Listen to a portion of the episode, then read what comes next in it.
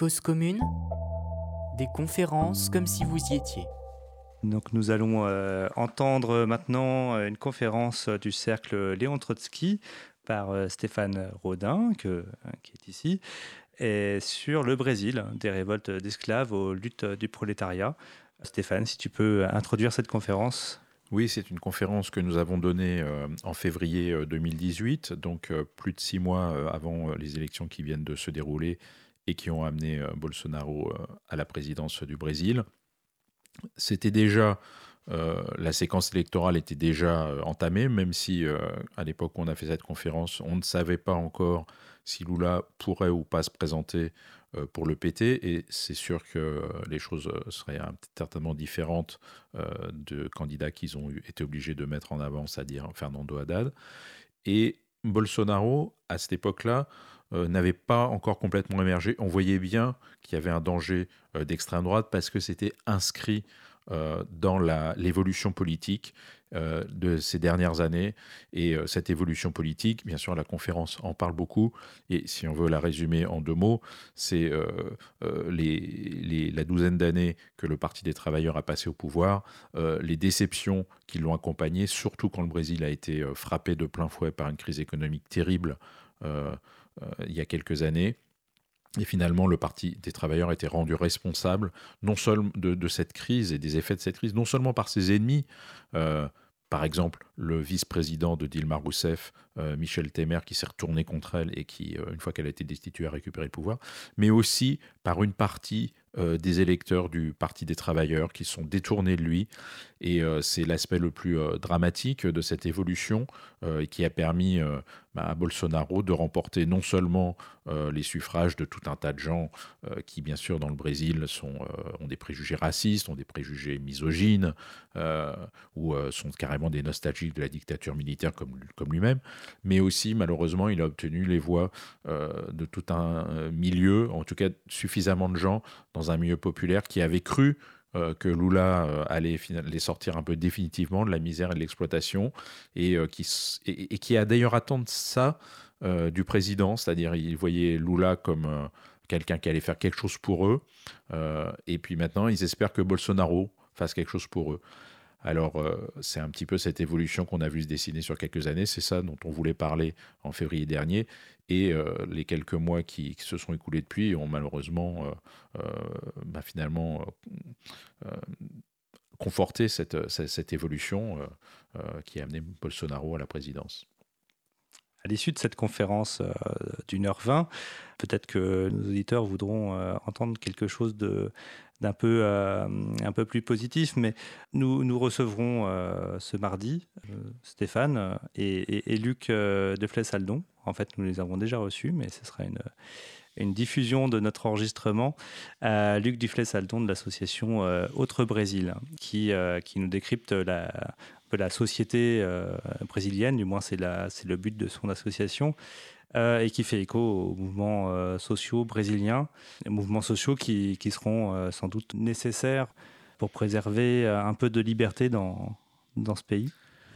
Oui, en effet, je pense que les gens euh, au Brésil euh, qui euh, sont menacés en fait par cette présidence Bolsonaro, à la fois par peut-être les propos de Bolsonaro, mais surtout par toutes les forces qui au Brésil vont se sentent pousser des ailes, ceux qui veulent faire taire les militants syndicaux, ceux qui veulent faire taire les paysans sans terre qui, qui occupent des, des morceaux de grande propriété laissés en friche, ceux qui ne veulent pas que les favelas soient laissés à l'abandon, ceux qui ne veulent pas que les services publics soient complètement privatisés.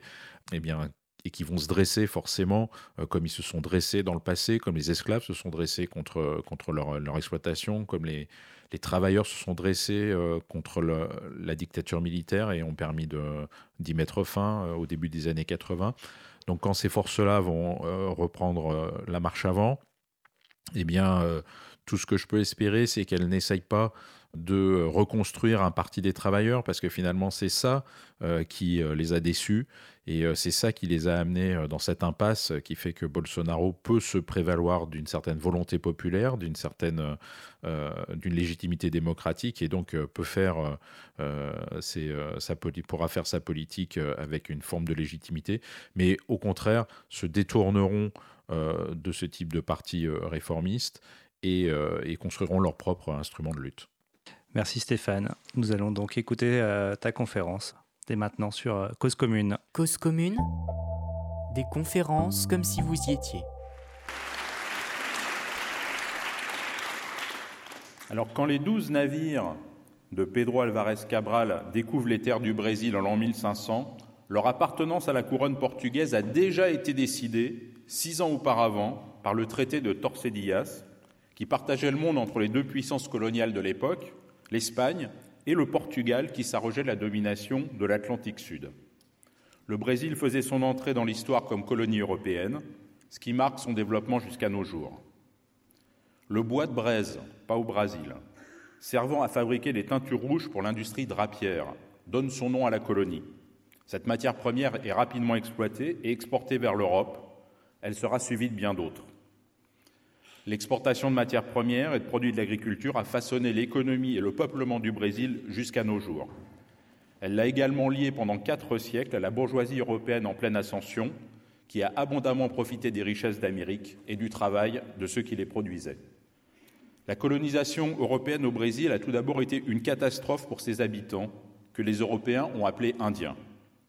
Estimée à 2,5 millions de personnes en 1500, cette population est fortement réduite par les épidémies, introduites involontairement, et l'esclavage, propagé lui très volontairement.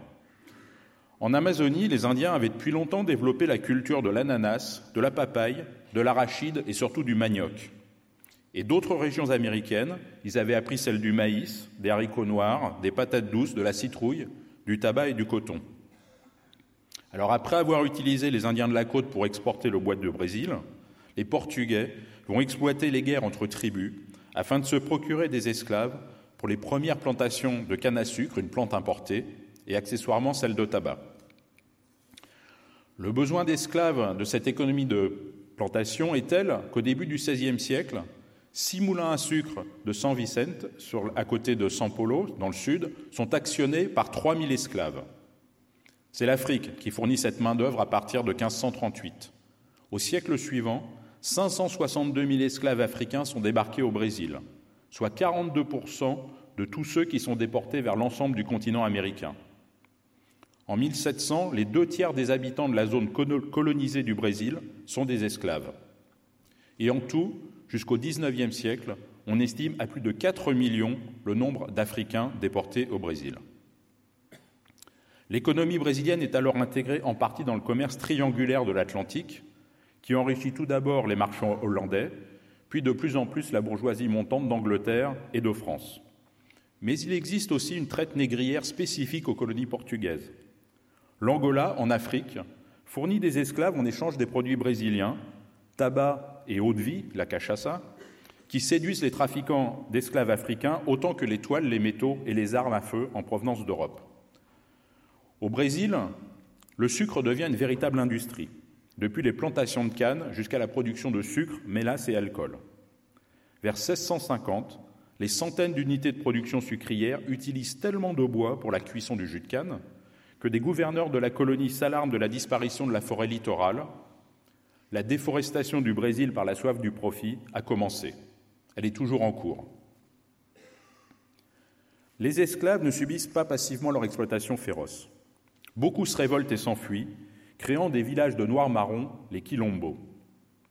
Le plus célèbre est celui de Palmarès, créé par une quarantaine d'esclaves qui ont fui Recife, la première capitale de la colonie et centre de l'économie sucrière avec Salvador de Bahia, dans le nord-est. Résistant pendant 100 ans aux expéditions militaires destinées à le détruire, organisant même des raids de rétorsion contre les plantations, tout au long du XVIIe siècle, Palmarès attire des esclaves, des métis, des Indiens et même des Blancs pauvres, dont le sort n'était pas très enviable dans une colonie portugaise dominée par les grands propriétaires terriens. À son apogée, le Quilombo de Palmarès compte 11 villages et une capitale de 8000 habitants. L'anniversaire de la mort de son dernier chef, Zumbi, est encore célébré chaque année le 20 novembre, jour de la conscience noire. Dans des régions reculées, certains quilombos ont même perduré jusqu'à notre époque, peuplés de descendants d'esclaves tout juste tolérés comme squatteurs et qui n'ont eu droit que très récemment à la propriété des terres sur laquelle leurs ancêtres s'étaient installés pour vivre libres. Au XVIIIe siècle, la découverte d'or et de pierres précieuses à l'intérieur des terres bouleverse à nouveau la région. La ruée vers l'or est massive. En 60 ans, un demi-million d'hommes, un cinquième de la population portugaise, émigrent au Brésil. Des régions entières du Portugal se vident de leur population masculine, désorganisant la vie locale. Dans la colonie, une nouvelle région se forme, aussi vaste que la France, nommée fort à propos Minas Gerais, mine générale. Elle se peuple pour moitié de colons et pour moitié d'esclaves. Des villes au nom évocateur de Ouro Preto, Or Noir, ou Diamantina voient le jour. Le centre de gravité du Brésil bascule. En un siècle, le nord-est passe des trois quarts à un tiers seulement de la population brésilienne. Au sud, la région de São Paulo et de Rio de Janeiro devient la base arrière du Minas Gerais. Les villes de la côte se développent, fournissant aux chercheurs d'or nourriture, animaux de transport et équipements. En 1763, Rio devient la capitale. Le Brésil est alors considéré comme la perle de l'empire colonial portugais. L'héritier de la couronne prend symboliquement le titre de prince du Brésil en 1745. Mais la monarchie portugaise dépense en achats aux bourgeoisies d'Europe du Nord une bonne partie de l'or qu'elle tire du Brésil. Quand l'or et les diamants du Minas Gerais s'épuisent après un siècle d'exploitation, ni le Brésil colonial ni la métropole portugaise ne se sont enrichis véritablement et ni surtout développés. En 1800, 85% du sucre et du coton brésilien qui arrivent au Portugal, dont l'économie n'a que peu besoin, sont réexportés surtout vers la Grande-Bretagne. La monarchie portugaise prélève le quinto, un cinquième de ce que rapportent les mines. Cela engendre contrebande et mécontentement des Blancs nés au Brésil, qui s'estiment lésés par la métropole. D'autant plus qu'à part les sucreries, où la canne doit être traitée dans les 48 heures après la coupe, les manufactures sont interdites dans la colonie pour protéger celles du Portugal. Émeutes et révoltes se succèdent. En 1789, par exemple, et réprimer la tentative de révolte de l'inconfidence minière à Ouro Preto, dont le plus connu des conjurés est un sous-lieutenant qui a comme surnom Tiradentes, eu égard à ses talents de dentiste.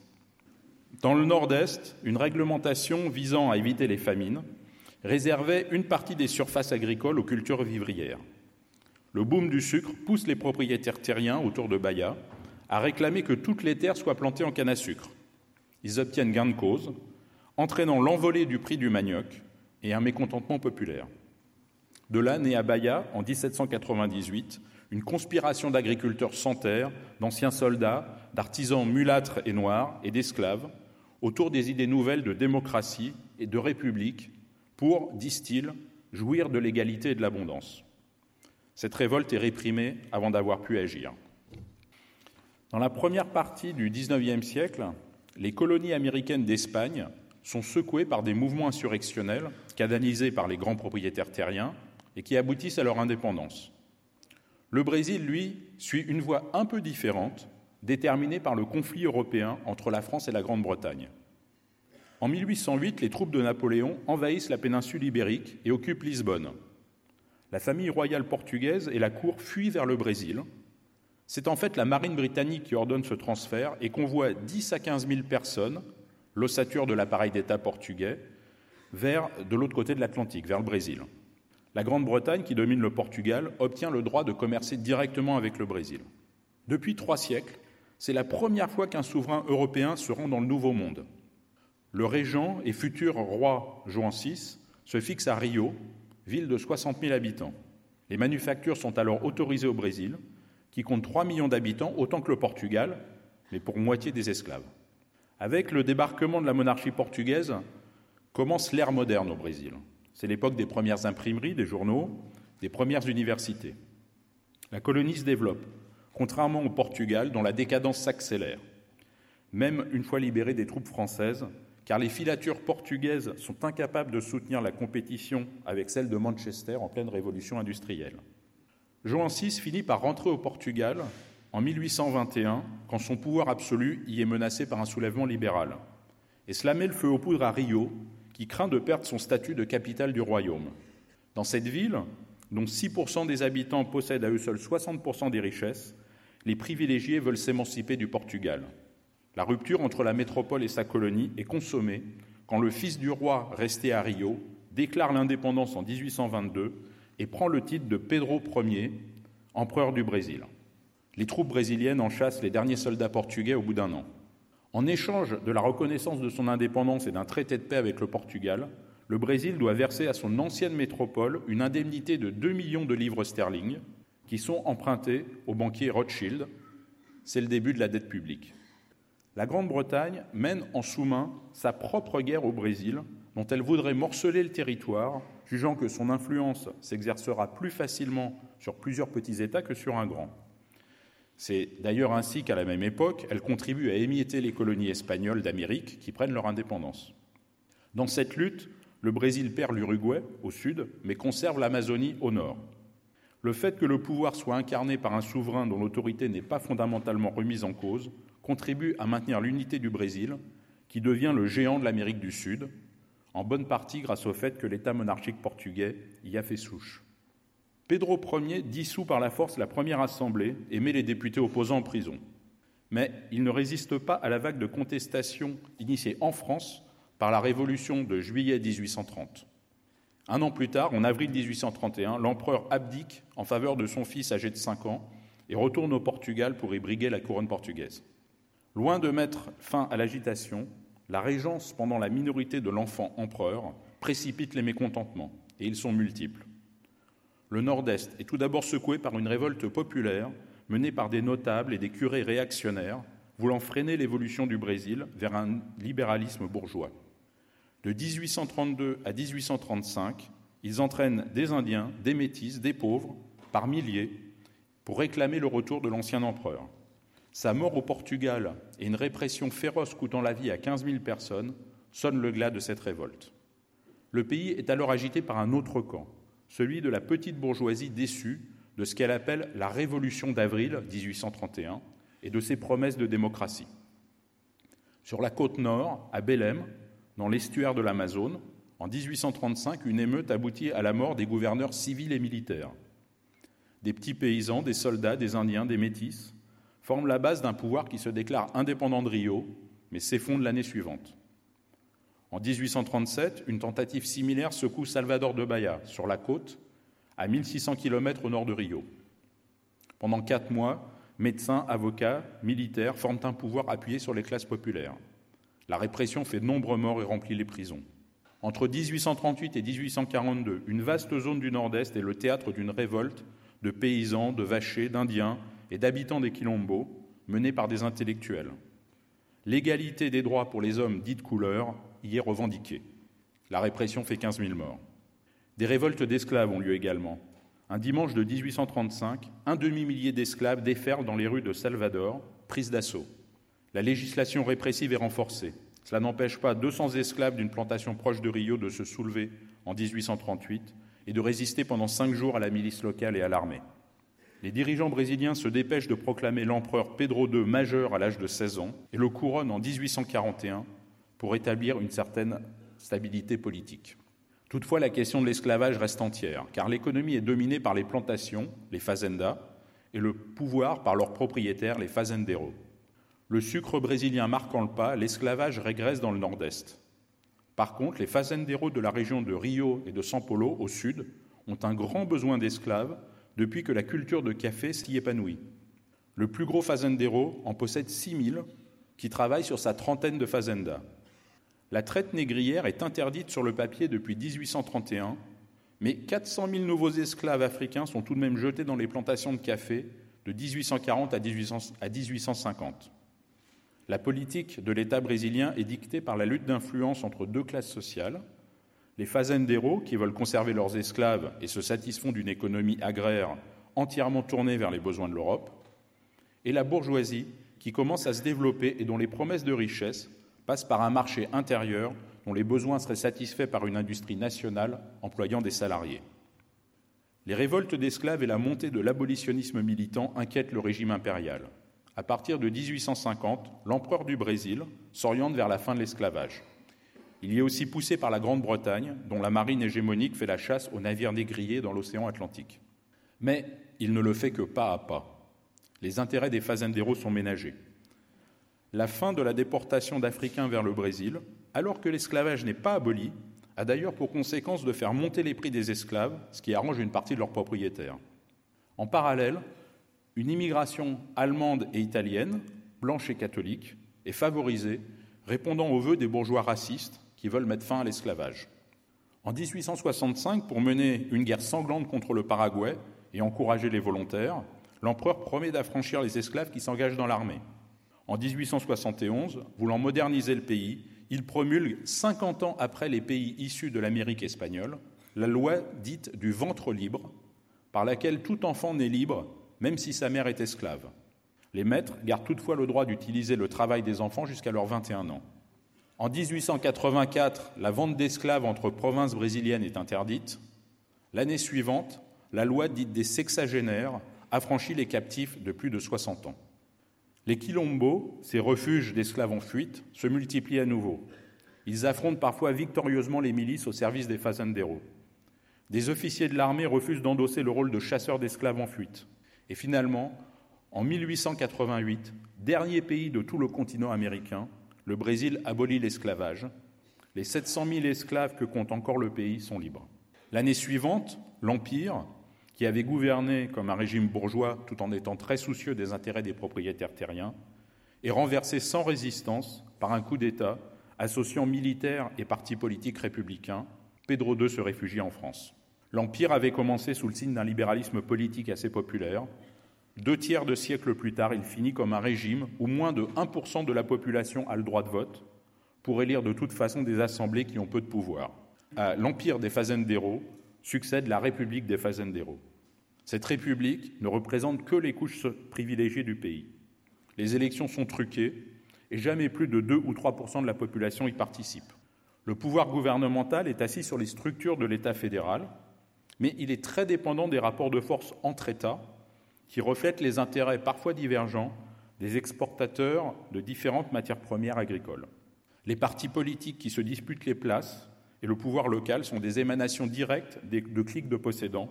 Aucun parti n'existe à l'échelle nationale où les combinaisons font et défont le gouvernement basé à Rio. C'est le règne de la corruption, bien avant les scandales actuels. Cause commune? Des conférences comme si vous y étiez. La production de café marque le Brésil durant une centaine d'années. En 1822, le pays exporte 186 000 sacs de café. En 1889, à l'avènement de la République, il en exporte 5 millions et demi et jusqu'à 17,8 millions en 1931, représentant plus de 70% des exportations du pays. Le développement économique du Brésil est subordonné à cette économie agraire tournée vers l'exportation. Les 7000 premiers kilomètres de voies ferrées sont construits dans le sud, suivant l'extension de la zone caféière depuis l'arrière-pays de Rio à celui de São Paulo. Les fazendas sont très étendues en surface, mais ont un bas niveau technologique exploitant une main-d'œuvre nombreuse, esclaves d'abord, puis libres, mais en fait tout autant soumises aux facendero. Ces propriétaires sont aussi appelés colonels, par référence au commandement qu'ils exerçaient dans la garde nationale de l'époque coloniale. Au début du XXe siècle, malgré la fin de l'esclavage, ils règnent toujours en potentat sur leurs propriétés grâce à leur milice de tueurs qui imposent leur ordre féroce dans les campagnes. Le café au sud du pays attire des paysans misérables du nord-est, touchés par des sécheresses à répétition. Des immigrés européens, jusqu'à 100 000 par an, viennent au Brésil et sont aussi recrutés par les fazenderos. L'exploitation y est si féroce, les conditions de travail et de vie si dures, que nombre d'Européens en repartent. Ceux qui quittent les campagnes pour les villes brésiliennes y rejoignent les rangs du prolétariat naissant et y apportent les idées modernes. Les Italiens, en particulier, introduisent le syndicalisme et l'anarchisme à Rio et São Paulo. La seconde moitié du XIXe siècle voit aussi les plantations de caoutchouc jouer un rôle important dans la colonisation de l'Amazonie. Les Indiens avaient montré aux colons les propriétés de cette sève caoutchouteuse et leur avaient appris comment saigner les EVA sans les tuer. En échange, ils sont forcés de récolter le caoutchouc à coups de fouet. Quand les Indiens épuisés meurent ou s'enfuient en s'enfonçant plus profondément dans l'immensité de la forêt amazonienne, les propriétaires font venir des ouvriers agricoles, les seringueros, par dizaines de milliers. Les plantations d'EVA étant isolées en forêt, les seringueros n'ont pas d'autre choix pour se nourrir que de dépenser leur paye au magasin du propriétaire, qui leur vend tout à prix d'or et les enchaîne à la plantation par les dettes. À partir de 1912, de grandes plantations d'EVA sont développées dans la colonie britannique de Malaisie et le caoutchouc brésilien périclite alors. Le cacao joue aussi un rôle assez important dans le nord-est, mais il est concurrencé par d'autres zones de production en Amérique et en Afrique. Dès 1890, les deux premiers présidents de la République brésilienne, désignés par le Parlement et issus de la caste des officiers qui avaient renversé l'empereur pour moderniser le pays, introduisent des tarifs douaniers protectionnistes, sauf pour les machines-outils. Tarifs destinés à limiter les importations de marchandises britanniques et à favoriser le développement de l'industrie. En cinq ans, 425 fabriques sont créées, dont certaines sont à la base de futurs empires industriels. Mais cela, cela se fait dans l'anarchie propre à l'économie bourgeoise, accompagné d'une spéculation où de nombreux affairistes créent des sociétés par action, fictives, mais destinées à récolter des fonds, avant que le tout ne s'effondre dans une panique financière. La croissance industrielle est en partie factice. Même patronnée par l'État, la jeune bourgeoisie brésilienne est trop faible pour être le moteur de l'industrialisation. Seul le sud du pays, avec Rio, et surtout la montée en puissance de São Paulo, témoigne d'un certain dynamisme économique. C'est là qu'afflue le gros de l'immigration européenne, qui atteint un pic autour de 1900, ainsi que celle venant du Japon à partir de 1908. En 30 ans, la population de São Paulo est presque multipliée par 10, atteignant 600 000 habitants dans les années 1920. Le développement industriel y est centré et regroupe alors presque un tiers des fabriques et des ouvriers du Brésil. Mais cette, cette, industrie est presque uniquement tournée vers la production des biens de consommation textile et agroalimentaire. La grande industrie est absente. La bourgeoisie et ses représentants critiquent le peu d'empressement que met l'État à soutenir le développement industriel. Ils déplorent la dépendance du pays vis-à-vis -vis de l'étranger, et en particulier que l'État soit au service des fortunes bâties sur le café, et s'endette pour en soutenir le cours à chaque crise économique mondiale, entraînant une baisse de la demande. L'État dépense alors sans compter pour stocker les sacs de café et ainsi retirer la surproduction du marché. La capitale Rio est modernisée. C'est le Paris d'Haussmann qui est le modèle. Hein, le petit peuple est expulsé des quartiers centraux. Les pauvres reconstruisent leurs habitations plus loin, sur les collines, formant l'embryon des futures favelas. Cette modernisation brutale provoque une révolte en 1904 à Rio, où des barricades sont dressées. La répression fait 30 morts, des milliers d'arrestations et des centaines de déportations dans les confins amazoniens. L'État veut aussi moderniser les campagnes du Nord-Est de façon tout aussi brutale que dans les villes du Sud. La construction de lignes de chemin de fer et l'installation de scieries industrielles chassent bien des paysans des terres qu'ils occupent sans titre de propriété. Ces déshérités se regroupent dans des communautés dont certaines sont fondées par des, par des prédicateurs en rupture avec l'Église catholique. L'État réagit très brutalement à ces communautés qui vivent en marge de la société marchande et de ses nombreuses injustices. Par leur seule existence, elles peuvent constituer un espoir pour les pauvres. L'armée brésilienne monte ainsi quatre expéditions avant de venir à bout en 1897 de l'agglomération de Canudos. C'est un véritable massacre avec 15 000 morts. En 1914 et 1915, alors que le phénomène renaît non pas sous la forme d'une ville, mais de multiples fazendas occupées illégalement, l'armée utilise cette fois l'aviation, massacre encore des milliers de gens pour démanteler ces communautés. Des anarcho-syndicalistes dont les idées ont été importées par les immigrants italiens et espagnols, fonde la Confédération ouvrière brésilienne en 1906 à São Paulo, à une époque où les grèves du 1er mai pour la journée de 8 heures prennent de l'ampleur. En 1917, une grève générale touche São Paulo. Pendant un mois, des barricades, des fusillades ponctuent la vie de la métropole. Finalement, les patrons cèdent aux ouvriers sur une augmentation de salaire de 20 et le gouvernement promet des réformes sociales limitant la surexploitation des femmes et des enfants. Ces promesses ne seront pas tenues. Des militants syndicaux forment le Parti communiste en 1922, premier parti brésilien existant à l'échelle nationale. Mais il est immédiatement interdit par le pouvoir. De jeunes officiers rêvent de liberté démocratique et d'un État moderne. Ces lieutenants sont révoltés par la corruption et le clientélisme du système politique, où les jeux d'équilibre entre politiciens de différents États on peut avoir avec des élections honnêtes. Il représente les aspirations d'une petite bourgeoisie qui ne peut pas prospérer dans la République des fazenderos. Secoué par la crise économique qui suit la Première Guerre mondiale, le Brésil est le théâtre d'une première mutinerie en 1922 et de plusieurs autres en 1924. Ne rencontrant pas le soutien de la population urbaine pour renverser le président, les survivants des mutineries s'échappent vers l'intérieur du pays, poursuivis par les troupes fidèles au régime. Dirigé par le capitaine Luis Carlos Prestes, il parcourt en trois ans 25 000 kilomètres, sillonnant 13 États brésiliens. Mais ne rencontrant pas non plus le soutien de la paysannerie, les 750 survivants des, 1500 soldats et officiers qui ont entrepris cette longue marche passent en Bolivie en 1927. En exil, Prestes défend la réforme agraire, la gratuité de l'enseignement, le droit de vote aux analphabètes, la lutte contre la corruption. Au début des années 1930, le Parti communiste l'intègre à sa direction déjà stalinisée, et cela malgré l'opposition de militants qui ne veulent pas d'une fusion avec le courant petit bourgeois des officiers révoltés. La crise de 1929, venue des États-Unis, bouleverse le Brésil. Le marché du café s'effondre. Sa surproduction est telle que l'État ne peut en venir à bout en le stockant. Les sacs de café prêts à l'exportation sont brûlés, jetés à la mer ou utilisés comme combustible dans les chaudières des locomotives. L'équivalent de trois années de production de café est détruit entre 1931 et 1944. Les fabriques ferment aussi. La crise est terrible. Le jeu politique traditionnel, basé sur un corps électoral ne dépassant pas 6% des 30 millions d'habitants du pays, est bouleversé. Et c'est un propriétaire terrien, homme politique qui a commencé sa carrière au sein de la République corrompue, Getulio Vargas, qui va en redéfinir les règles. Vargas est un gouverneur d'État quand il est battu à l'élection présidentielle de 1930. Ambitieux, il n'accepte pas sa défaite et forge une coalition pour s'emparer tout de même du pouvoir.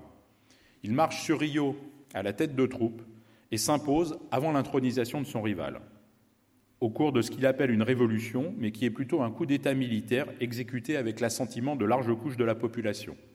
Le petit peuple, sans participer à cette prise du pouvoir, y est plutôt favorable, espérant un changement. La petite bourgeoisie et les officiers subalternes y voient une possibilité d'ascension sociale, bloquée par le monopole des fazenderos, les propriétaires terriens sur le pouvoir. Et la bourgeoisie industrielle espère que l'État se mettra à son service plutôt que de favoriser des exportations agricoles de toute façon bloquées par la crise. En 1932, les fazenderos de l'État de São Paulo organisent un soulèvement pour écarter Vargas du pouvoir. Ils les écrasent en s'appuyant sur l'armée. Les combats durent trois mois. Mais Vargas ne veut pas que les militaires occupent le pouvoir. Il veut contrebalancer leur influence en s'appuyant sur la force sociale montante de la classe ouvrière, à condition qu'ils puissent la contrôler. Pour gagner son appui, il prend des mesures sociales journée de travail de 8 heures dans le commerce et l'industrie, interdiction du travail des enfants de moins de 14 ans ou du travail de nuit. Vargas commence ses discours par travailleurs du Brésil et dit J'irai au pouvoir pour que les pauvres soient moins pauvres et les riches moins riches. Sa propagande le présente comme le père des pauvres, mais il interdit les grèves. Vargas favorise la syndicalisation, mais impose des syndicats uniques par branche économique et oblige les travailleurs à les financer par un impôt syndical. Et surtout, Vargas encourage la création d'appareils syndicaux pour contrôler la classe ouvrière et les fait encadrer par l'État. Dans ces conditions, il leur délègue la gestion d'une partie des œuvres sociales, hôpitaux, enseignements techniques, colonies de vacances. Son modèle est corporatiste, inspiré du régime de Mussolini. Le pouvoir de Vargas est autoritaire, bien souvent dictatorial, mais il souhaite le faire approuver par les élections. Il instaure le vote secret et accorde le droit de vote aux femmes. Par contre, il en exclut les analphabètes, très nombreux dans les campagnes, tournant clairement le dos aux paysans pauvres, laissés à la dictature des grands propriétaires terriens. Sous Vargas, les ouvriers agricoles ne bénéficient d'aucune des réformes sociales qui donnent quelques droits aux ouvriers des villes, les travailleurs du secteur informel non plus. Pour se maintenir à la tête de l'État, Vargas doit naviguer entre des forces sociales et politiques contradictoires. Le Brésil des années 1930 voit se développer un véritable mouvement fasciste, l'intégralisme, regroupant un demi-million de militants et possédant sa milice composée de dizaines de milliers de chemises vertes. En face, un mouvement antifasciste dispute la rue aux intégralistes. Il prend le nom d'Alliance nationale libératrice, dont le président est Prestes, rentré clandestinement au Brésil après un séjour dans l'URSS de la bureaucratie soviétique à l'invitation d'une cominterne stalinien. L'ex-capitaine Prestes dit défendre la liberté et l'émancipation nationale et sociale du Brésil. Le Parti communiste, qui prône l'union des classes sociales plutôt que la lutte de la classe ouvrière contre la bourgeoisie, n'est pas officiellement dans cette alliance pour ne pas effrayer la petite bourgeoisie progressiste qu'il courtise. En 1935, l'alliance inspire des mutineries dans l'armée, basées bien plus sur des officiers progressistes que sur des soldats du rang. C'est un échec. Vargas et le haut commandement déclenchent une dure répression contre l'Alliance. Les généraux se débarrassent des officiers progressistes qui contestent leur autorité, et Vargas se débarrasse de la gauche brésilienne. Prestes est arrêté en 1936. Des militants communistes allemands ayant fui le nazisme en se réfugiant au Brésil sont expulsés et livrés à la Gestapo. C'est le sort de la compagne de Prestes. S'appuyant sur l'extrême droite intégraliste, Vargas renforce son pouvoir par un coup d'État en 1937, suspend la Constitution et les partis et instaure le régime de l'Estado Novo, l'État nouveau. Vargas utilise l'antisémitisme, dénonçant à la radio un plan Cohen de destruction du Brésil avec l'appui des communistes, pure invention des intégralistes. La politique de Vargas est centraliste et accroît le pouvoir fédéral au détriment des États empêchant leur jeu de pouvoir habituel. Si la dictature de Vargas prive les différents groupes de classes privilégiées de leur pouvoir politique direct, elle préserve leurs intérêts fondamentaux et de long terme. La concentration du pouvoir entre ses mains, la stabilisation de son régime à la fin des années 30, permet à Vargas de poser les bases d'une transformation du Brésil par en haut. Il veut développer l'industrie nationale et utilise les moyens de l'État pour pallier les faiblesses d'une bourgeoisie brésilienne qui vit dans l'ombre de l'impérialisme britannique et de plus en plus américain. À la fin des années 1930, le nationalisme de l'Estado Novo vise à émanciper des influences étrangères, à émanciper le pays des influences étrangères, en profitant de l'équilibre mondial des forces entre une Grande-Bretagne sur le déclin et une Allemagne à l'offensive, alors que les États-Unis se tiennent encore à l'écart de ce qui va être la Deuxième Guerre mondiale.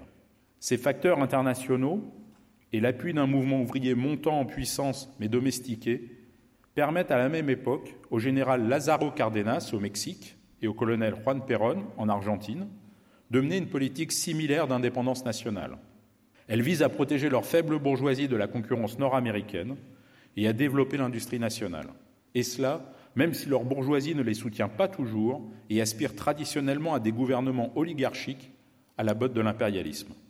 Au Brésil, des compagnies nationales sont fondées pour construire des barrages hydroélectriques ou exploiter des minerais. En 1940, les compagnies étrangères sont exclues du secteur minier. Par contre, la compagnie minière étatique Vallée do Rio Doce est fondée en 1942. C'est aujourd'hui une multinationale, la Vale. L'État construit de toutes pièces une industrie sidérurgique. En 1946 est coulé le premier acier brésilien.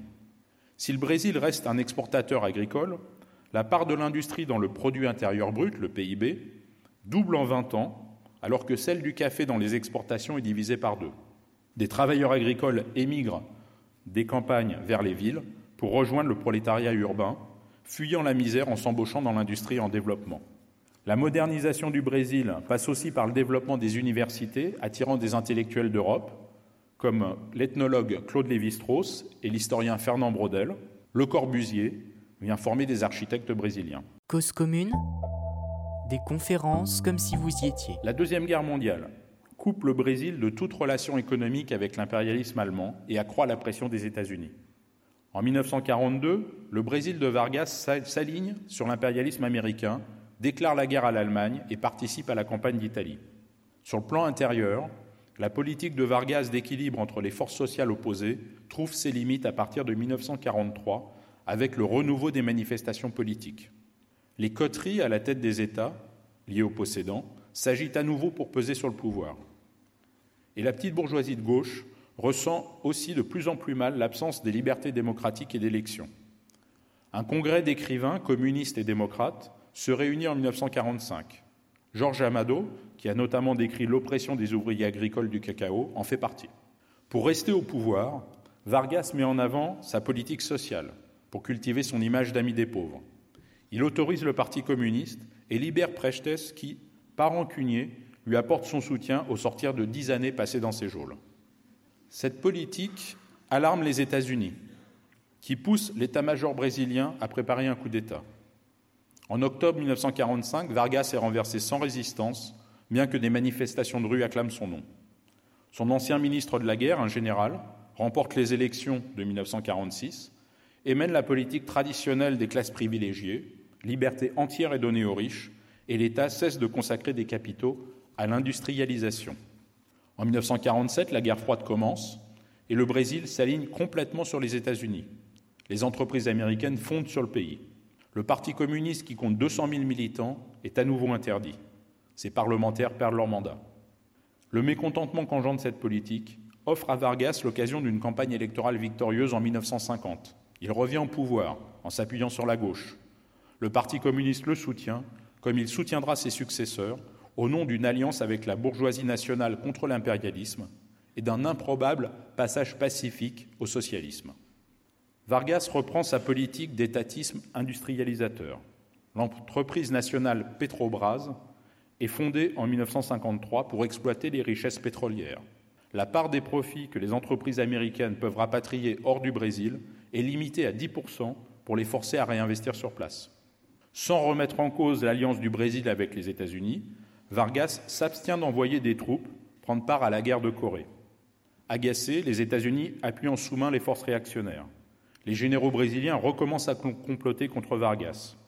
La pression est telle que son ami, le ministre du Travail Jean Goulard, riche propriétaire mais qui symbolise la phase de la politique de Vargas tournée vers les classes populaires, est obligé de démissionner début 1954.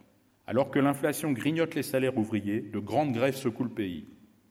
300 000 travailleurs prennent part à une grève générale à São Paulo en mars 1954 et 100 000 dockers en juin. Vargas en profite pour s'appuyer sur les bureaucraties syndicales qui encadrent la mobilisation ouvrière et le 1er mai, il double le salaire minimum. Le bras de fer entre l'état-major soutenu par les classes possédantes et l'impérialisme américain et Vargas s'appuyant sur les syndicats qu'il contrôle dure des mois. Mais quand son propre ministre de la Guerre veut le renverser en août 1954, Vargas, plutôt que de mobiliser les travailleurs pour résister au coup d'État en gestation, préfère se suicider. Ce geste, qui le fait passer pour un martyr, déclenche des émeutes contre l'ambassade et les entreprises américaines, ainsi que les journaux qui ont attaqué Vargas. Le lendemain de son suicide, des centaines de milliers de personnes suivent ses funérailles à Rio. L'opposition réactionnaire est surprise par cette issue imprévue à la crise. Grâce à la popularité de Vargas, les deux élections suivantes portent au pouvoir des présidents qui se situent dans sa ligne avec des nuances. C'est l'époque de la création d'une nouvelle capitale, Brasilia, conçue par l'architecte communiste Oscar Niemeyer. L'idée de déplacer le district fédéral loin de la côte pour favoriser l'interconnexion entre les régions de cet immense pays, grand comme qu'un soit la France, n'est pas nouvelle. La Constitution de 1891 le prévoyait déjà. Mais la mise en œuvre de ce projet en 1956 et surtout sa réalisation en cinq ans seulement, alors qu'au départ le site n'est accessible qu'en avion, sont à mettre au crédit d'un gouvernement qui n'attend pas l'initiative des capitalistes. De même pour la construction des 15 000 kilomètres de routes reliant Brasilia aux grandes villes. Toutefois, les ouvriers qui ont assuré le succès de l'entreprise et bâti Brasilia en un temps record n'ont pas eu leur place au cœur de la nouvelle capitale inaugurée en 1960. Cette ville voulue par l'État et qui compte aujourd'hui 2,5 millions d'habitants va vite perdre son caractère planifié et s'entourer en désordre de quartiers populaires comme toutes les autres métropoles qui se développent au sein d'une économie marquée par la concurrence, l'individualisme et l'anarchie. L'industrialisation, voulue par l'État dans un cadre capitaliste avec l'implantation de multinationales, ne développe pas le pays harmonieusement. C'est à la fin des années 1950 que Ford, General Motors et Volkswagen s'installe dans la périphérie de São Paulo, y concentrant encore plus la classe ouvrière brésilienne et accroissant les déséquilibres du pays. Autour de São Paulo et de Rio, le Sud concentre 83% de la production industrielle brésilienne. L'impérialisme américain ne fait pas de cadeau au Brésil. Le FMI lui refuse un prêt en 1960. Voulant marquer l'indépendance nationale du Brésil, s'inspirant en la matière de la politique de De Gaulle, le président Quadros envoie des missions commerciales en URSS et en Chine maoïste. Il décore Che Guevara juste après la victoire des troupes cubaines sur celles armées par les États-Unis dans la baie des Cochons. La période est marquée par l'éveil syndical des paysans du Nord-Est, dans la foulée du soulèvement rural qui a constitué le fond de la révolution cubaine. Des ligues paysannes et des syndicats se forment. Leur revendication principale est une réforme agraire par la loi ou par la force, disent-elles. Les fazenderos du Nord-Est commencent à s'inquiéter véritablement quand leurs politiciens perdent les élections à Pernambouc au profit de la gauche. D'autant plus que Goulard, arrivé au pouvoir en 1961 et qui se veut l'héritier direct de Getulio Vargas, veut donner le droit de vote aux analphabètes. Pour contrôler cette poussée des masses, une partie de la hiérarchie de l'Église catholique, cardinaux en tête, commence à parler de réforme sociale et met sur pied des syndicats catholiques. C'est le début de la théologie de la libération. Mais pendant que la partie progressiste de l'Église tâche d'endiguer la prise de conscience des masses paysannes, une autre partie mobilise les couches les plus réactionnaires contre le gouvernement en organisant de grandes marches de la famille avec Dieu pour la liberté. La politique d'union nationale et d'équilibre entre les classes sociales de Goulard est de plus en plus difficile.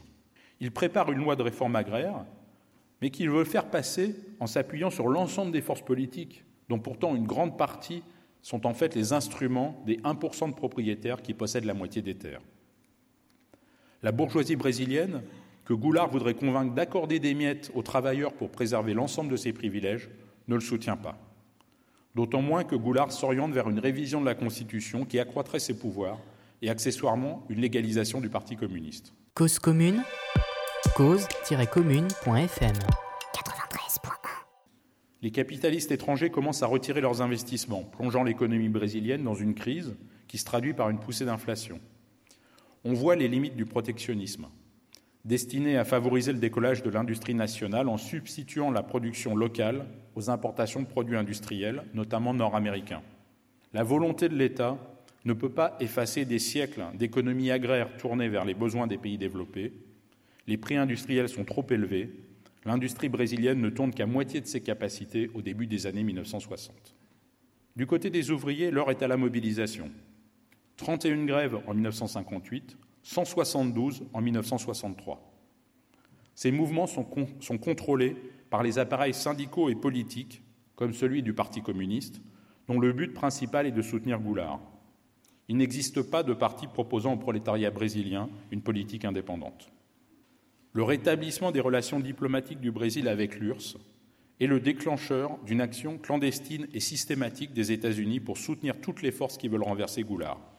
Les sommets de l'armée commencent à parler de rétablir l'ordre, inquiets qu'ils sont de l'agitation sociale qui touche aussi la base de l'armée. En septembre 1963, des centaines de sous-officiers manifestent à Brasilia pour le droit de se syndiquer. Une manifestation ouvrière de soutien à Goulard a lieu en mars 1964 à Rio, où 200 000 personnes se rassemblent sous les drapeaux rouges devant le ministère de la Guerre. C'est l'occasion pour le président de signer en public deux décrets portant sur la nationalisation des, raffineries de pétrole et sur l'expropriation des domaines de plus de 100 hectares.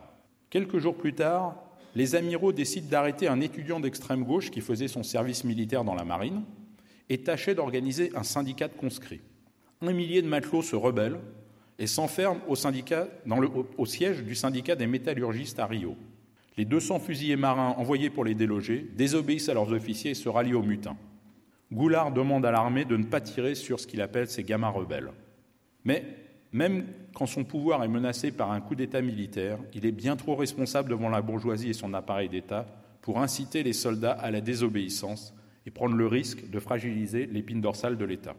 Goulard ne veut absolument pas que l'agitation parmi les ouvriers, dans les campagnes ou dans l'armée, débouche sur une contestation de l'ordre social et de l'État. C'est alors qu'un général, ancien intégraliste, ordonne le 31 mars à ses troupes de marcher sur Rio. Des généraux promus par Goulard et qui approuvaient sa politique nationaliste se détournent de lui. En 24 heures, l'armée se rallie au putsch, en gestation depuis des mois les généraux, assurés du soutien des États-Unis, sont plus conséquents que Goulard et poussent l'affrontement jusqu'au dénouement. Les appareils syndicaux appellent à une grève générale de soutien à Goulard le 2 avril, mais pas plus que le Parti communiste, ils n'ont préparé les travailleurs à se méfier du corps des officiers. La mobilisation n'a pas lieu. Goulard est renversé sans combat. La petite bourgeoisie réactionnaire manifeste son soutien aux putschistes. La conférence épiscopale catholique remercie les militaires de délivrer le pays du péril communiste. À partir de 1964, la dictature s'abat sur le Brésil. Bien des politiciens sont démis de leur mandat. La chasse aux sorcières est lancée dans les rangs des partis de gauche, des universités, journaux, radios, entreprises publiques qui sont plus ou moins liées à l'ancien pouvoir. Mais la répression ne vise pas que les cadres du régime de Goulard. Les généraux ciblent avant tout les militants des mobilisations paysannes et ouvrières, des syndicats et des mouvements d'alphabétisation. Dès la première semaine du coup d'État, 10 000 personnes sont incarcérées 40 000 autres les mois suivants. Dans le nord-est, les Fazendeiros mènent la répression de concert avec les militaires contre les ligues paysannes, qui comptent alors 120 000 membres rien que dans l'État de Pernambouc. La dictature au Brésil dure 21 ans, avec la succession de cinq généraux à sa tête. Elle s'inscrit dans une évolution politique de l'Amérique latine, où pendant les mêmes décennies sévissent des régimes militaires soutenus par les États-Unis. Ces dictatures se sont d'ailleurs entraidées pour pourchasser leurs opposants. C'est l'opération Condor. Au Brésil, les unités de policiers chargées de capturer les militants circulent en civil, dans des voitures banalisées, et agissent sous pseudonyme sans aucune forme légale. Les arrestations sont de véritables enlèvements. Les États-Unis et la CIA n'ont pas été les seuls à aider les forces de répression brésiliennes à organiser la terreur un des tortionnaires les plus détestables de l'armée coloniale française, l'officier Ossares, donne au centre d'entraînement des forces spéciales de Manaus des cours basés sur son expérience sanglante de tueur d'Algériens. Il est nommé attaché militaire au Brésil en 1973 et fait profiter de ses conseils en répression le général et le commissaire de police qui dirigent les escadrons de la mort brésiliens. La torture est employée dans 82 centres militaires. Les tortionnaires brésiliens bénéficient aujourd'hui d'une amnistie pour leurs crimes de l'époque, mais plus de 600 de leurs victimes ont été indemnisées, dont Dilma Rousseff, arrêté en 1970 à l'âge de 23 ans. Les généraux au pouvoir alignent complètement le Brésil sur la politique extérieure américaine. Les relations diplomatiques sont rompues avec Cuba dès 1964 et l'année suivante, l'armée brésilienne envoie des troupes aux côtés des Marines américains renverser un gouvernement populaire à Saint-Domingue dans les Caraïbes. L'exportation des matières premières pèse toujours très lourd dans l'économie brésilienne. Alors que le café perd de son importance, le soja devient une culture majeure. Sous les généraux, le dirigisme est toujours de mise. Les tarifs industriels sont soumis au contrôle de l'État. L'inflation se tasse dès 1965, mais au passage, le pouvoir d'achat du salaire minimum est réduit de 20%. L'État investit lui-même des capitaux dans l'industrie. Il veut favoriser la concentration des richesses dans les mains de la bourgeoisie dans l'espoir qu'elle investisse elle-même. La part de l'État dans le financement de la sidérurgie, du pétrole, de la pétrochimie, de l'industrie électrique, des mines, du logement, etc., passe de 48% en 1960 à 70% en 1974. L'entreprise aéronautique brésilienne publique Embraer est fondée en 1969. Cette politique d'industrialisation largement étatique a pu être qualifiée de miracle brésilien, mais elle laisse en 1974 40 millions de personnes sous-alimentées sur une population d'un peu plus de 100 millions.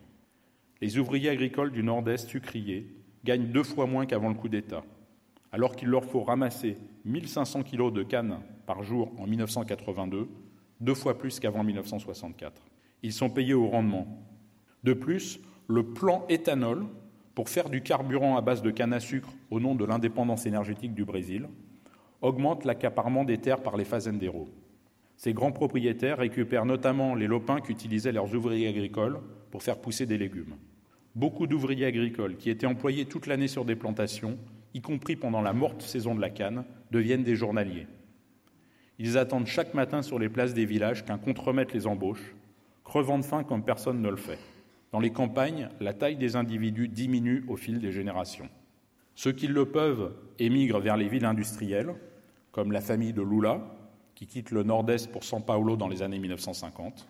De, 70% en 1940, les districts ruraux ne comprennent plus que 30% de la population en 1980.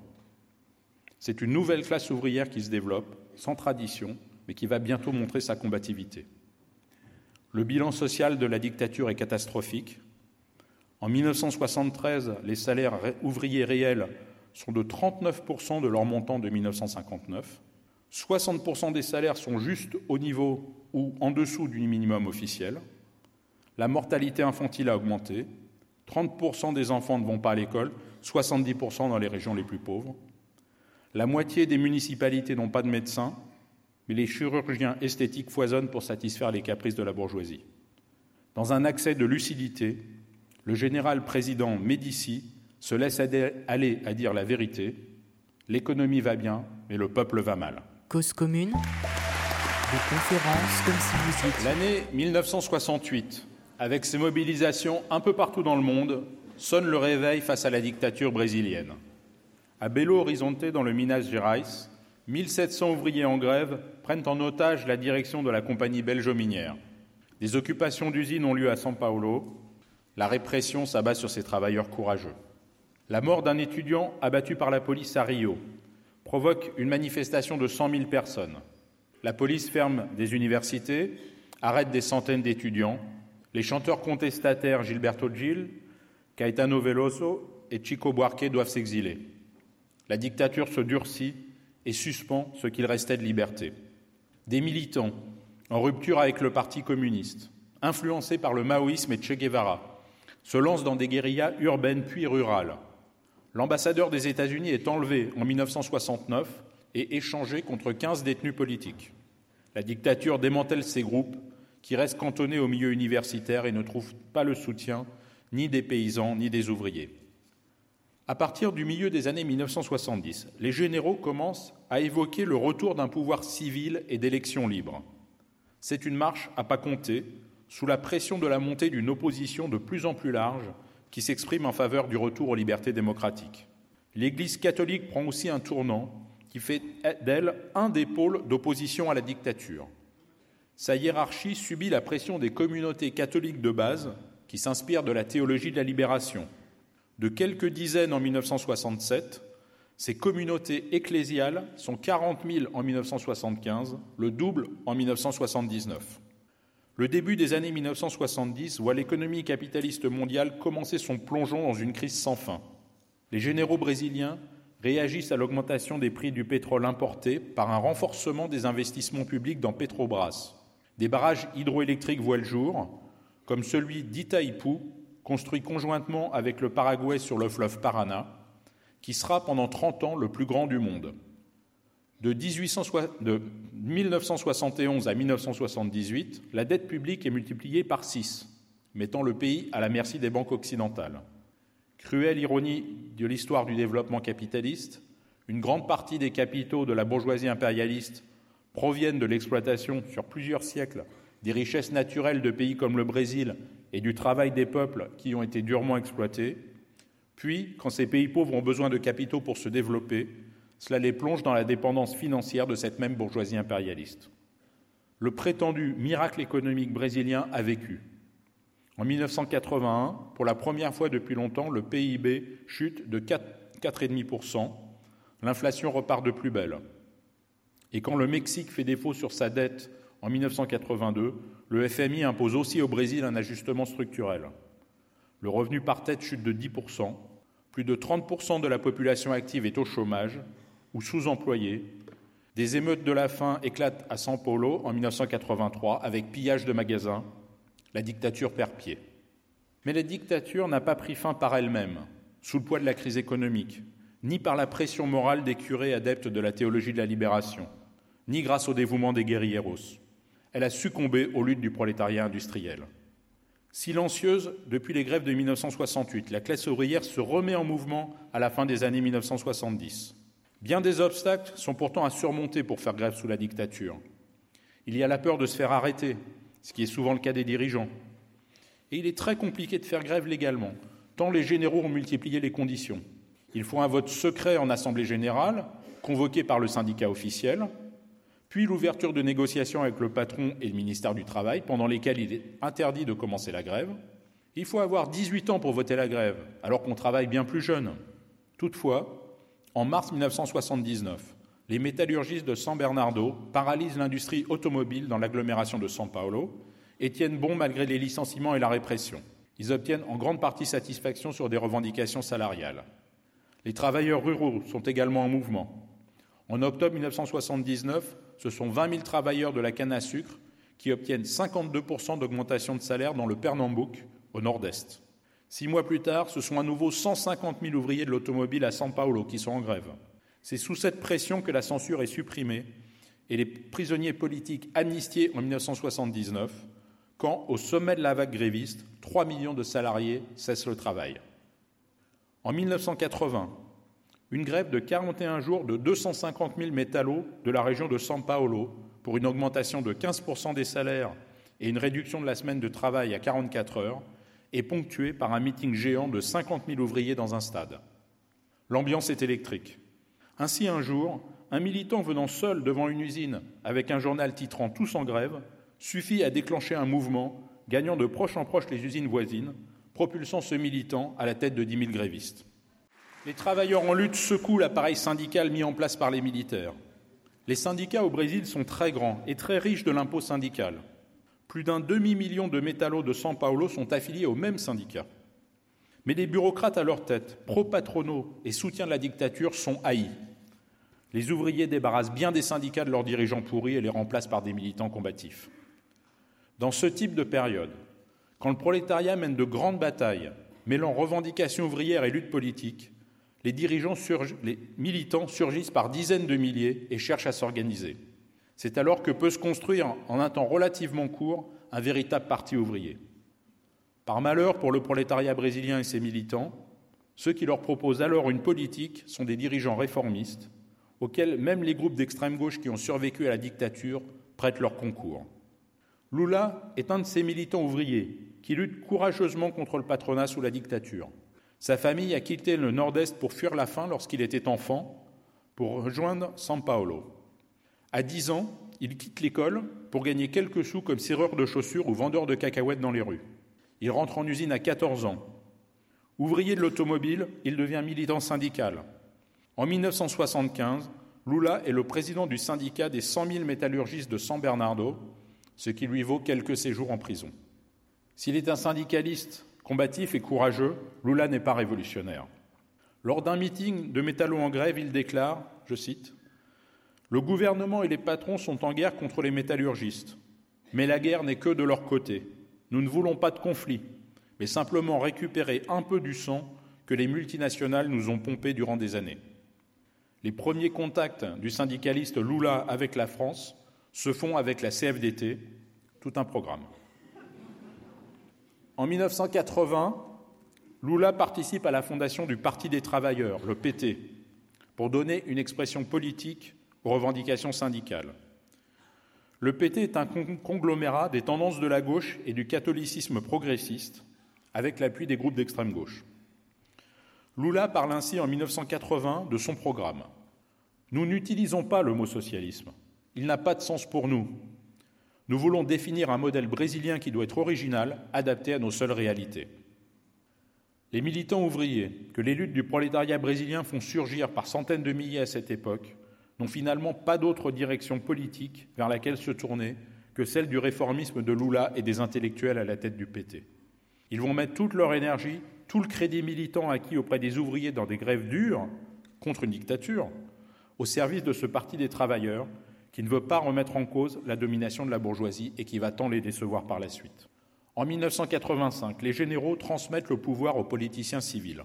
Malgré les millions de manifestants en faveur de l'élection directe du président par la population, les diretas, celui-ci est élu par les seuls parlementaires. Puis, une nouvelle constitution voit le jour, en 1988, qui prévoit l'élection du président au suffrage universel, ainsi qu'enfin le droit de vote aux analphabètes, qui ne sont toutefois pas éligibles. Mais la nouvelle démocratie parlementaire est surtout aux prises avec une crise économique profonde. Le gouvernement tâche de juguler l'inflation au travers de plans combinant changement de monnaie et blocage des prix et des salaires. Ainsi, en janvier 1989, on enlève 3 zéros à la monnaie. Mais à la fin de l'année, l'inflation atteint tout de même officiellement 1765% Les travailleurs touchent leur salaire en liquide et avant qu'il ne perde trop de valeur, se précipite pour le convertir en riz, haricots noirs et autres produits de première nécessité. À l'élection présidentielle de 1989, le mécontentement populaire s'exprime dans les 31 millions de voix qui se portent sur Lula. Le PT s'enracine aussi dans de grandes villes, dont il remporte les municipalités, comme São Paulo et Porto Alegre dans le sud, mais il lui faudra encore attendre une douzaine d'années pour accéder au pouvoir. En 1992, le président Fernando Collor de Mello est rattrapé par un scandale de corruption qui provoque de très importantes manifestations. Lâché par ses soutiens, sous le coup d'une procédure de destitution, il démissionne. C'est ensuite Fernando Henrique Cardoso, le ministre des Finances, qui bâtit son succès politique sur la maîtrise de l'hyperinflation au cours de l'année 1994. Grâce à la confiance que la bourgeoisie lui accorde, son plan réel réussit à casser l'inflation qui était de 2500% l'année précédente. Le réal, 38e monnaie du pays en près de deux siècles, procure une certaine stabilité économique au Brésil et garde quelque temps la parité avec le dollar. Ce succès permet à Cardoso de remporter l'élection présidentielle de 1994 et lui donne les moyens de faire des gestes sous la forme de programmes sociaux envers les 50 millions de pauvres que compte le pays. La bourse école fait dépendre l'aide sociale de la scolarisation des enfants. Les familles pauvres, qui ont besoin des menus revenus du travail de leurs enfants, ont maintenant intérêt à les envoyer à l'école. 8 millions d'enfants y vont. La bourse alimentation est aussi créée pour les enfants de moins de 6 ans et les femmes enceintes, en échange de la tenue à jour du carnet de santé, de consultation médicale et de vaccination. Cardozo est réélu en 1998 face à Lula, qui retient la leçon et reprendra plus tard ses programmes sociaux en les étendant. Les élections ne changent rien au sort des millions de paysans sans terre. Dans les zones reculées du pays, les ouvriers agricoles sont à la merci des grands propriétaires, au point de s'endetter auprès d'eux et de tomber en esclavage. Il existe bien un bureau chargé de les libérer, qui enquête sur dénonciation, mais les patrons sont souvent, sont souvent prévenus à l'avance par les autorités ou la police locale avec qui ils sont liés. Toutefois, ces vingt dernières années, une cinquantaine de milliers d'esclaves ont été ainsi libérés. L'extension des terres consacrées à la culture industrielle du soja et à l'élevage des bovins n'a fait que marginaliser encore plus les paysans pauvres. Les grandes propriétés occupent plus de la moitié des surfaces agricoles. Cecilio de Rejo Almeida, mort en 2008, passait pour le plus grand propriétaire foncier du monde, avec, dans le Para, à l'embouchure de l'Amazone, une surface équivalente au territoire de la Belgique et des Pays-Bas réunis, acquise en bonne partie frauduleusement. Un mouvement des travailleurs sans terre se crée en 1984. Au fil des campagnes électorales, ces dirigeants soutiennent Lula pour obtenir de l'État une réforme agraire de grande ampleur. Lorsque Lula arrivera au pouvoir, il n'en fera rien, malgré des manifestations comme celle de 12 000 paysans sans terre à Brasilia en 2005. Dans l'immense Brésil intérieur se déroulent des guerres civiles à une échelle locale. Les paysans pauvres s'organisent, occupant des terres non cultivées appartenant à des fazendeiros ou à de grandes entreprises. Les propriétaires engagent des tueurs pour les chasser, assassinant les meneurs. Au moins 1685 paysans sont ainsi tués de 1985 à 2012. Un des plus connus, assassiné en 1988, était Chico Mendes, dirigeant des seringueros qui récoltent le caoutchouc. Il arrive que les sans-terres s'arment et résistent. En 1982, un paysan surnommé Quintino, chassé de sa terre dans le Para, après s'être plaint en vain aux autorités, s'arme. Il regroupe une cinquantaine de compagnons pour prendre l'offensive et tuer des dizaines de gros propriétaires et de leurs hommes de main, avant d'être lui-même abattu par la police. Dans les campagnes, ce n'est pas la réforme agraire qui est à l'ordre du jour, mais la guerre de classe. Cause commune? Des conférences comme si vous y étiez. Sous la présidence de Cardoso, des privatisations massives ont lieu, dont celle de la compagnie minière Vallée, vendue 25 fois moins cher que ce qu'elle vaut réellement. Le capital étranger en profite au moins autant que la bourgeoisie brésilienne. Mais ces privatisations n'empêchent pas la dette publique d'exploser poussant le Brésil à emprunter 41 milliards de dollars, puis 30 autres milliards. Le chômage augmente. L'État se désengage en partie du contrôle de l'économie inauguré par Vargas un demi-siècle plus tôt. Cette politique est contestée notamment par le PT, dont les députés et sénateurs menacent à plusieurs reprises Cardoso d'une procédure de destitution. Le Parti des travailleurs administre déjà 187 communes en 2002, dont des grandes villes, Porto Alegre, Belém, Recife, São Paulo, Belo Horizonte, Fortaleza, etc. Il gouverne trois États et a une soixantaine de parlementaires au niveau fédéral. Porto Alegre sert de vitrine au PT. C'est là que sont organisées les premières éditions du Forum social mondial, lieu de rassemblement des réformistes du monde entier. Lors de ses précédentes campagnes, Lula a été traité de rouge et même de crapaud barbu par ses adversaires. Selon eux, un ouvrier sans éducation n'est pas digne d'être président et ne saurait pas gouverner le pays. Alors, à l'approche de l'élection présidentielle de 2002, Lula tient à se présenter comme responsable, à faire oublier l'image radicale du PT, des premiers temps, à rassurer la bourgeoisie et l'état-major et à garantir au FMI le remboursement de la dette. Un publicitaire élabore son slogan de campagne Mon petit Lula, paix et amour. Lula a choisi comme vice-président un industriel évangéliste appartenant à un petit parti conservateur toujours proche du pouvoir en place. Il gagne l'élection de 2002 avec 61% des voix au second tour, mais une fois élu, Lula doit composer avec un Parlement où le PT est minoritaire. Les gouvernements dirigés par le PT seront des coalitions comprenant à chaque fois des ministres issus des partis bourgeois classiques. Le premier mandat de Lula est marqué par une période de hausse des cours des matières premières agricoles, minières et pétrolières, dont l'économie brésilienne est exportatrice. Cela donne les moyens au gouvernement de lancer des programmes sociaux qui atténuent la misère des plus pauvres. L'objectif du programme Fin Zéro est de les mettre à l'abri de la famine. La bourse famille permet aux familles populaires de toucher entre 50 centimes et 1 euro par jour si les enfants sont vaccinés, vont à l'école, et les adultes au cours d'alphabétisation et de formation professionnelle. L'efficacité de ce programme tient au fait qu'à 93%, ce sont des femmes qui en sont bénéficiaires pour leur famille. Plus de 40 millions de Brésiliens en ont profité. Lula parle en 2010, à l'issue de ses deux mandats présidentiels, du moment magique que vit l'économie brésilienne. Les 45 milliards de dollars d'investissements étrangers directs au Brésil en 2010, un record, expliquent cet emballement. Le Forum économique de Davos décerne à Lula le titre d'homme d'État mondial 2010. Dans les discours officiels, le Brésil devient un pays sorti du sous-développement et émergé. La presse mondiale se répand en commentaires extatiques, comme ce journaliste français correspondant du Monde au Brésil, je cite, La consommation intérieure tourne à plein régime, elle est entretenue par la fièvre d'achat que quelques 25 millions de Brésiliens qui ont depuis dix ans rejoint la classe moyenne et découvert les charmes du crédit.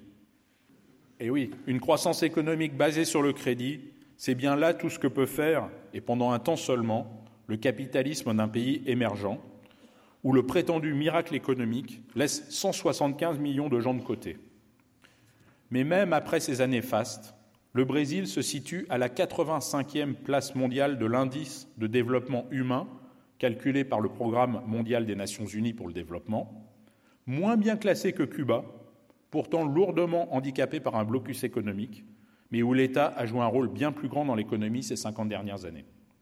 L'accession au pouvoir du PT ne remet absolument pas en cause la domination de la bourgeoisie, qui est la classe sociale qui bénéficie le plus de la période de croissance économique.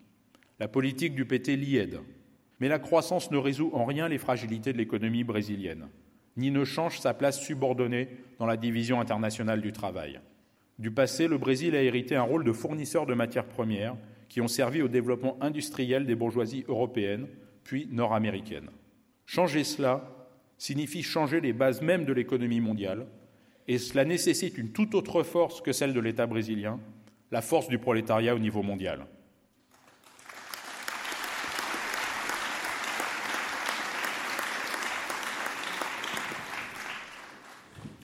En 2011, les exportations industrielles du Brésil viennent loin derrière les matières premières. L'addition des principales exportations de marchandises industrielles, automobiles et aviation, représente moins de 7% de la valeur des principales exportations de matières premières, minerais de fer, pétrole, soja, sucre, café, viande, bois. Bien des marchandises industrielles qui sont produites au Brésil, comme les automobiles dont il est le septième producteur mondial, le sont par des multinationales américaines ou européennes. Aujourd'hui, le Brésil serait, en termes de PIB, la huitième économie du monde. Mais le pays descend à la 107e place si l'on considère que 204 millions de personnes y vivent. Le Brésil occupe une situation intermédiaire dans l'ordre capitaliste mondial. Il importe beaucoup de biens industriels venant des États-Unis, d'Europe, du Japon et plus récemment de Chine, qui sont des régions où il exporte ses matières premières. Fondamentalement, sa position reste celle d'un pays sous-développé, victime de l'échange inégal. Mais le Brésil exporte aussi le produit de sa propre industrie dans des pays encore moins développés, surtout en Amérique du Sud, où il fait figure de géant économique. Et puis, sous Lula, le Brésil a ouvert des ambassades en Afrique. Les multinationales peuvent s'y tailler une place, un marché, dans des pays qui comptent pour peu dans le commerce mondial. Quand elles arrivent à le faire, c'est sur le dos de la population pauvre, comme au Mozambique, où l'installation d'une mine de charbon de vallée a provoqué le soulèvement d'habitants qu'elle chassait, ou en Guinée, où l'armée a tué six manifestants qui reprochaient à Vallée de ne pas respecter l'obligation d'employer des travailleurs locaux dans une mine de fer. Cause commune cause-commune.fm Au pouvoir, une des premières mesures que prend Lula en 2003 est de repousser de cinq ans l'âge du départ en retraite des fonctionnaires. trois des parlementaires du PT refusent de la voter, ils sont exclus. Lula justifie cette réforme qu'il avait combattue dans l'opposition en expliquant que les fonctionnaires sont des privilégiés en comparaison des 40 millions de Brésiliens qui n'ont pas le droit à une retraite. Arrêtez les corporatismes, pensez à l'autre Brésil, plaide-t-il. Un type d'argument antifonctionnaire que l'on connaît ici. Le gouvernement du PT est aidé dans ses attaques contre les salariés par la Centrale unique des travailleurs, principale confédération syndicale fondée par Lula en 1983. Aux côtés du PT, ses dirigeants syndicaux intègrent l'appareil d'État et font en sorte que la présidence de Lula ne soit pas trop perturbée par les grèves. Pourtant, les inégalités persistent.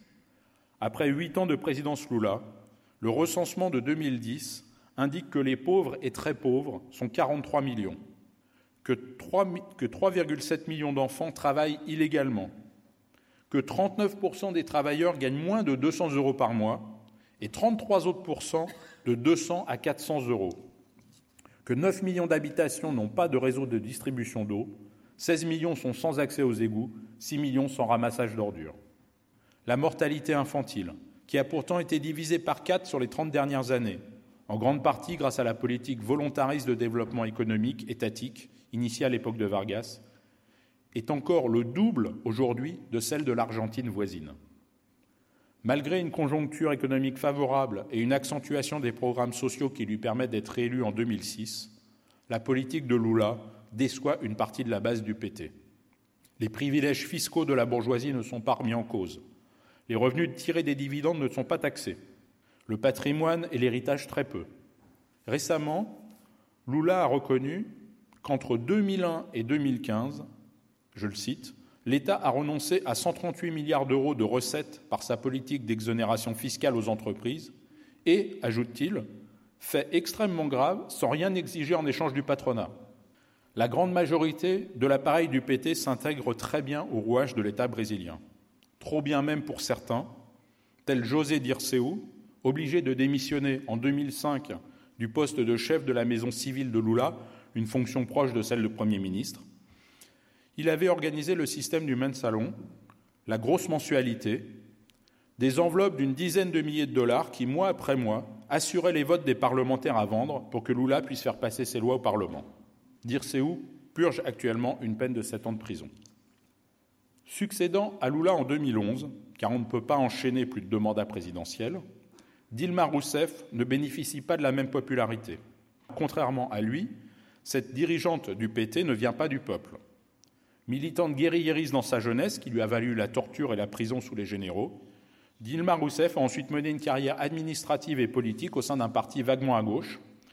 Elle a rejoint le Parti des travailleurs juste avant que Lula n'accède au pouvoir, devenant ministre. Elle incarne la continuité avec Lula.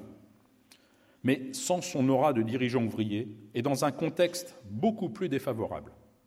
La crise financière mondiale de 2008 avait semblé tout d'abord épargner le Brésil, et même le favoriser, car les capitaux spéculatifs fuyant les bourses occidentales en déconfiture y avaient afflué. Mais à partir de 2012, ils refluent brutalement et la descente du Brésil aux enfers recommence. L'année 2015 voit le PIB chuter de 3,8% et à nouveau de 3,6% en 2016. En une année, la production automobile chute de 22%, la monnaie brésilienne se déprécie de 30%, portant à 45% la part du budget de l'État qui s'évapore dans le service de la dette publique. L'inflation repart et ronge le pouvoir d'achat. Responsable de la catastrophe économique, la bourgeoisie est à l'offensive contre la classe ouvrière, organisant des vagues de licenciements. Et que fait le gouvernement du PT Il la laisse faire et privatise, s'attaque à la sécurité sociale et aux retraites, à l'enseignement, aux hôpitaux et transports publics, supprime lui-même des postes de fonctionnaires. L'austérité se traduit par des coupes budgétaires affectant la bourse famille, programme social emblématique du PT. La facture de la crise est payée par les travailleurs et accessoirement la petite bourgeoisie. Cette couche, appelée parfois trompeusement classe moyenne, croyait qu'elle bénéficierait de la croissance et elle se retrouve avec horreur en voie de prolétarisation. Pour les pauvres, l'espoir d'échapper à la misère par le miracle du développement capitaliste s'est évanoui. La génération militante qui avait émergé des grèves contre la dictature a reflué. Beaucoup de militants ouvriers se sont détournés du PT, écœurés, l'ensemble de la classe ouvrière trompée est désorientée et ne participe plus activement à la lutte de classe. À partir de 2013, la politique de Dilma Rousseff est contestée dans la rue. La préparation de la Coupe du monde de football de 2014 provoque des manifestations contre l'augmentation des prix des transports urbains. Le gouvernement PT réagit par la répression, employant gaz lacrymogène et balles en caoutchouc. L'indignation culmine en juin 2013 quand des millions de gens manifestent dans des centaines de villes. En 2016, les Jeux olympiques de Rio laissent une dette publique accrue une fois éteints les lampions de la fête. Ils sont l'occasion d'une prétendue pacification des favelas, surtout celles proches des stades. À Rio, elles concentrent un million de personnes, une population qui augmente trois à quatre fois plus vite que celle de l'ensemble de la ville. La police militaire déserte habituellement ces zones où les habitants subissent la loi des gangs de trafiquants de drogue. Avec les Jeux olympiques, elle les a occupés, souvent avec l'assentiment de la population. La plupart du temps, la police a négocié avec les gangs, permettant aux chefs de s'échapper, puis de reconstituer le trafic de drogue de façon plus discrète. Ensuite, l'État a délaissé à nouveau les favelas, sitôt que notables et télévisions internationales sont passées à autre chose. La violence quotidienne est une des conséquences les plus cruelles des inégalités criantes au Brésil. La police, souvent corrompue, a tendance à se comporter comme une bande rivale ou associée aux gangs. Chaque jour, Huit personnes meurent sous les balles de la police brésilienne, dont 80% sont de jeunes noirs issus des favelas. L'agglomération de São Paulo regroupe plus de 20 millions d'habitants. C'est un tel concentré d'inégalités qu'elle est la première ville du monde pour les déplacements en hélicoptère, réputée moins dangereux que la voiture pour les très riches, qui vivent dans un luxe tapageur au milieu d'un océan de pauvreté. Cause commune Des conférences comme si vous y étiez. C'est dans ce contexte que la justice lance son enquête lavage à taux, lavage à grand jet, révélant en détail au public le circuit de corruption connectant les finances du pétrolier public Petrobras, celles des plus grosses entreprises et celles de nombreux politiciens. C'est l'occasion que les concurrents du Parti des travailleurs ont saisi pour l'éjecter du pouvoir, ce qu'ils tentaient en vain de faire par les élections depuis le début des années 2000. Ils n'ont toutefois pas pu accuser Dilma Rousseff de corruption, mais d'avoir trafiqué la présentation des comptes publics pour cacher l'ampleur du déficit budgétaire, une pratique courante au Brésil euh, et ailleurs. La crise politique s'approfondit à partir de 2015, avec comme enjeu la destitution de la présidente. Elle s'accélère avec la mise en cause directe de Lula et de nouvelles manifestations, notamment celle du 13 mars 2016, qui regroupe 3,3 millions de personnes selon la police, dont 1,4 million dans les rues de la capitale économique São Paulo. La petite bourgeoisie réactionnaire, pour qui n'importe quelle aide aux plus pauvres, si minime soit-elle, est toujours de trop, se mobilise. Le PT réplique avec ses propres manifestations de soutien à Dilma Rousseff, mais la gauche mobilise moins que la droite. Les classes populaires, considérant que les règlements de compte au sommet de l'État sont des querelles entre riches. En effet, pourquoi les travailleurs se mobiliseraient-ils en masse pour un gouvernement qui ne tient aucun compte d'eux? Ainsi, le président du syndicat de l'automobile de San Bernardo s'est fait huer quand il est venu défendre la présidente devant une assemblée de salariés de Volkswagen en lutte contre 2000 licenciements dans la banlieue ouvrière où Lula a milité et où il habite toujours. La présidente est destituée en deux temps. D'abord provisoirement, puis définitivement en août 2016, à un moment où sa popularité mesurée dans les sondages est de 8% d'opinion favorable. Son vice-président Michel Temer lui succède.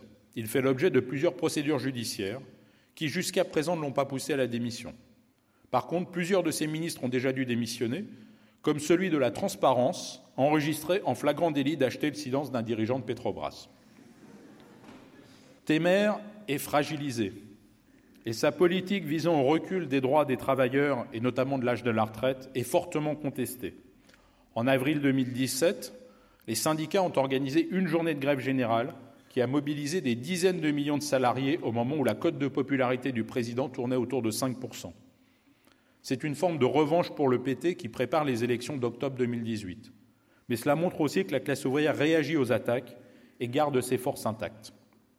La bourgeoisie par sa nature exploiteuse, ne peut que mener une incessante guerre de classe au prolétariat. Or, l'histoire politique du Brésil montre que ni Vargas, bien que le Parti communiste l'ait soutenu, ni le PT de Lula, bien que l'extrême gauche ait contribué à sa constitution, n'ont permis à la classe ouvrière ne serait-ce que de se défendre. Au contraire, au gouvernement, ils lui ont porté des coups et surtout l'ont désarmé moralement et politiquement face à ses adversaires de classe. Par leur politique au nom des travailleurs, les réformistes du PT ont dressé toute une partie de la petite bourgeoisie contre la classe ouvrière. La crise économique et politique a fait descendre des millions de petits bourgeois dans les rues du pays, dont certains ont même exprimé leur nostalgie de la dictature militaire et leur rejet du parlementarisme, éclaboussé par des scandales de corruption à répétition. L'extrême droite surgit à nouveau ouvertement. Dans un pays qui compte 100 millions de salariés, la classe ouvrière représente pourtant une force potentielle considérable, mais à condition qu'elle ait conscience de ses intérêts de classe et de la politique nécessaire pour les incarner. Ceux qui s'inquiètent de l'évolution réactionnaire du pays, mais qui militent tout de même pour le retour au pouvoir du PT, en prétendant que c'est dans l'intérêt du prolétariat, ne veulent pas voir que ces dirigeants, Lula au premier chef, ont préparé eux-mêmes de longue date cette évolution. Leur réformisme est une impasse, particulièrement dans un pays dont l'économie a toujours été soumise aux aléas de celle des grandes puissances. Les travailleurs conscients qui veulent aller de l'avant, eux, peuvent s'appuyer sur une riche tradition de lutte des opprimés. Ils ont à construire leur propre parti, un parti qui ne se contente pas de s'orner du mot de travailleur pour gagner les élections, mais dont la politique affichée soit celle du marxisme révolutionnaire, du communisme.